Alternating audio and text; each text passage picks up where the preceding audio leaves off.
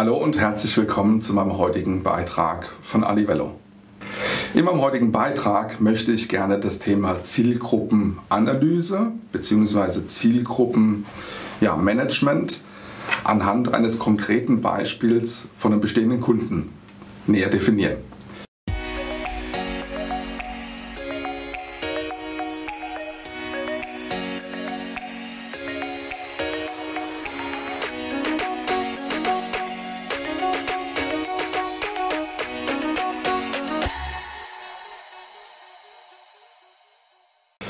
Wir haben einen IT-Kunden oder einen Kunden aus dem IT-Segment für Security-Lösungen, der mit uns die Zielgruppe der ISVs, das heißt die Softwareentwickler hier in Deutschland und Systemhäuser, mit seinen Lösungen unterstützen lassen möchte. Der Ansatz ist von Seiten des Anbieters, dass deren Security-Komponenten oder Security Services und äh, die Lösungen in fremd entwickelte Softwareprodukte integriert werden. Wie kann man vorgehen?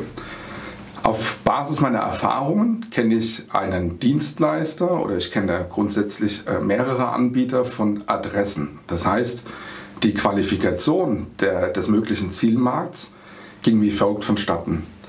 Man hat sich die ISVs bzw. die Systemhäuser hier in Deutschland, das war eine nationale Kampagne, näher angesehen und hat dort versucht, anhand von Begrifflichkeiten in der Ausführungsbeschreibung ähm, näher runterzubrechen, um herauszukristallisieren, wer von diesen Systemhauspartnern sind denn tatsächlich die Softwareentwickler. Jetzt ist es nicht ganz einfach, genau diese Zielgruppe der Softwareentwickler zu identifizieren, was heißt, dass in dem Falle der Zielmarkt doch sehr limitiert ist.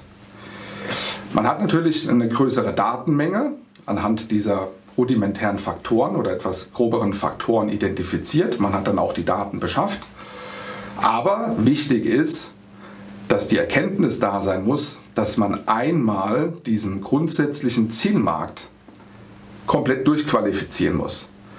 Denn aus dieser Überkategorie an Systemhauspartnern oder Softwareentwicklungsunternehmen ist es wiederum wichtig zu wissen, wer für sich benötigt aber auch Security-Komponenten in seiner Software, um dann wiederum aus diesem etwas größeren Datenset die veredelte Datenbasis zu identifizieren, die dann wiederum den bereinigten Zielmarkt und zwar den tatsächlichen potenziellen Zielmarkt abbilden.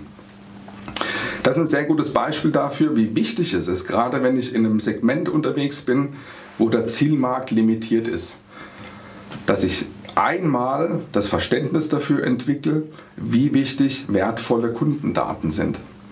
Denn wenn ich das einmal durchlaufen habe, kann ich natürlich sehr transparent und sehr granular und handverlesen meine Zielgruppe kontaktieren und habe ein klares Bild darüber, mit welchen Ansätzen, mit welcher Ansprache und mit welchen Lösungen ich den Kunden mit meinen Komponenten bestmöglich unterstützen kann. Welchen Vorteil hast du jetzt dadurch, wenn du eine bereinigte Datenbasis vor dir hast und was bringt es dir dann? Da will ich noch mal ein Stück weit konkreter drauf eingehen.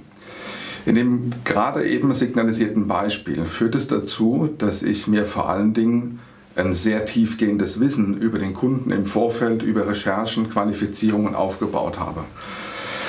Erfahrungsgemäß ist es immer so, wenn ich auf einer veredelten Datenbasis, sei es Marketing, Vertriebsaktionen, Postmailings, auf äh, Social Media, in Ads-Kampagnen und ähnliches, versuche meine Zielgruppe zu erreichen, spare ich natürlich einen Haufen Geld damit, viele Investitionen, weil ich den Zielmarkt so gut vorqualifiziert habe, dass ich mir sicher sein kann, dass ich ihn in der Wahrscheinlichkeit von nahezu 100 Prozent auch tatsächlich erreiche. Das spiegelt sich dann unmittelbar auch wiederum in dem Geld wieder. Wenn ich nicht am Zielmarkt vorbei adressiere, sei es mit einem postalischen Vorbereitungsmailing oder sei es mit einer E-Mail, wo sich die Kunden dann verärgert fühlen, weil die Ansprache einfach nicht passt, und weil das Potenzial ja gar nicht gegeben ist. Genauso in der telefonischen Kaltakquise, wenn ich Unternehmen anrufe, wo ja von vornherein klar ist, dass die gar kein Potenzial haben, dass ich mit meiner Message am Markt vorbeispreche, ähm, aber genauso gut auch in, auf Social äh, Media, auf den sozialen Business-Portalen, wenn ich über Social Selling-Ansätze versuche, ähm, Kontakt mit jemandem aufzunehmen, das kann ich mir alles sparen, denn Zeit ist Geld und genauso gut auch in der telefonischen Direktansprache über Mailings oder andere Marketing- oder salesseitige Aktivitäten.